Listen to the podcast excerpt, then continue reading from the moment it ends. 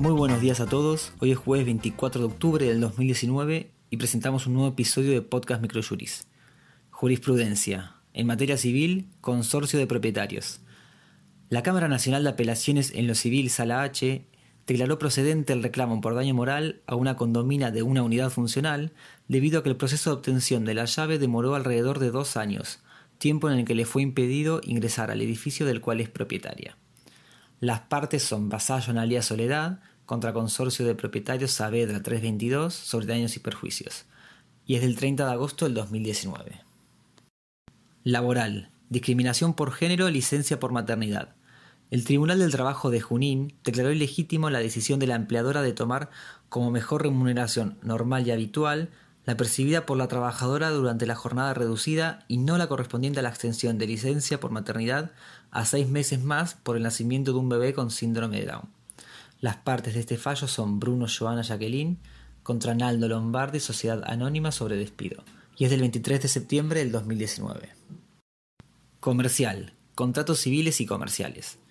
La Cámara Nacional de Apelaciones en lo Comercial, Sala B, consideró que el llamado contrato forward es intuitu personae porque no está respaldado por una entidad bursátil, ni ser estandarizados y existe una dificultad intrínseca de cederlos.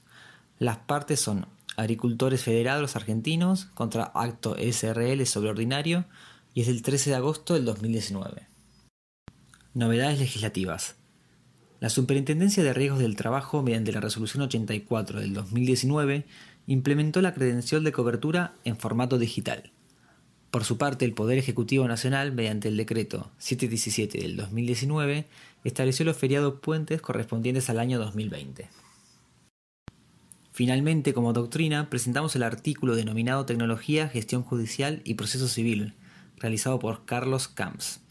En este trabajo se analiza la incidencia de las tecnologías de la información y la comunicación, denominadas TICs, como un hecho palpable tanto en el trámite de las causas del fuero civil y comercial, como en lo que hace los aspectos esenciales de ciertas pretensiones, las llamadas pretensiones informáticas.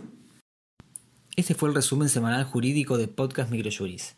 La información reseñada en este podcast se encuentra en nuestro blog aldiaargentina.microjuris.com. Si quiere conocer nuestros servicios, se pueden comunicar de 9 a 18 horas a través de nuestro número de WhatsApp 15 22 60 20 06 o escribirnos a socios.ar.microjuris.com. Muchas gracias y hasta la semana que viene. Thank you.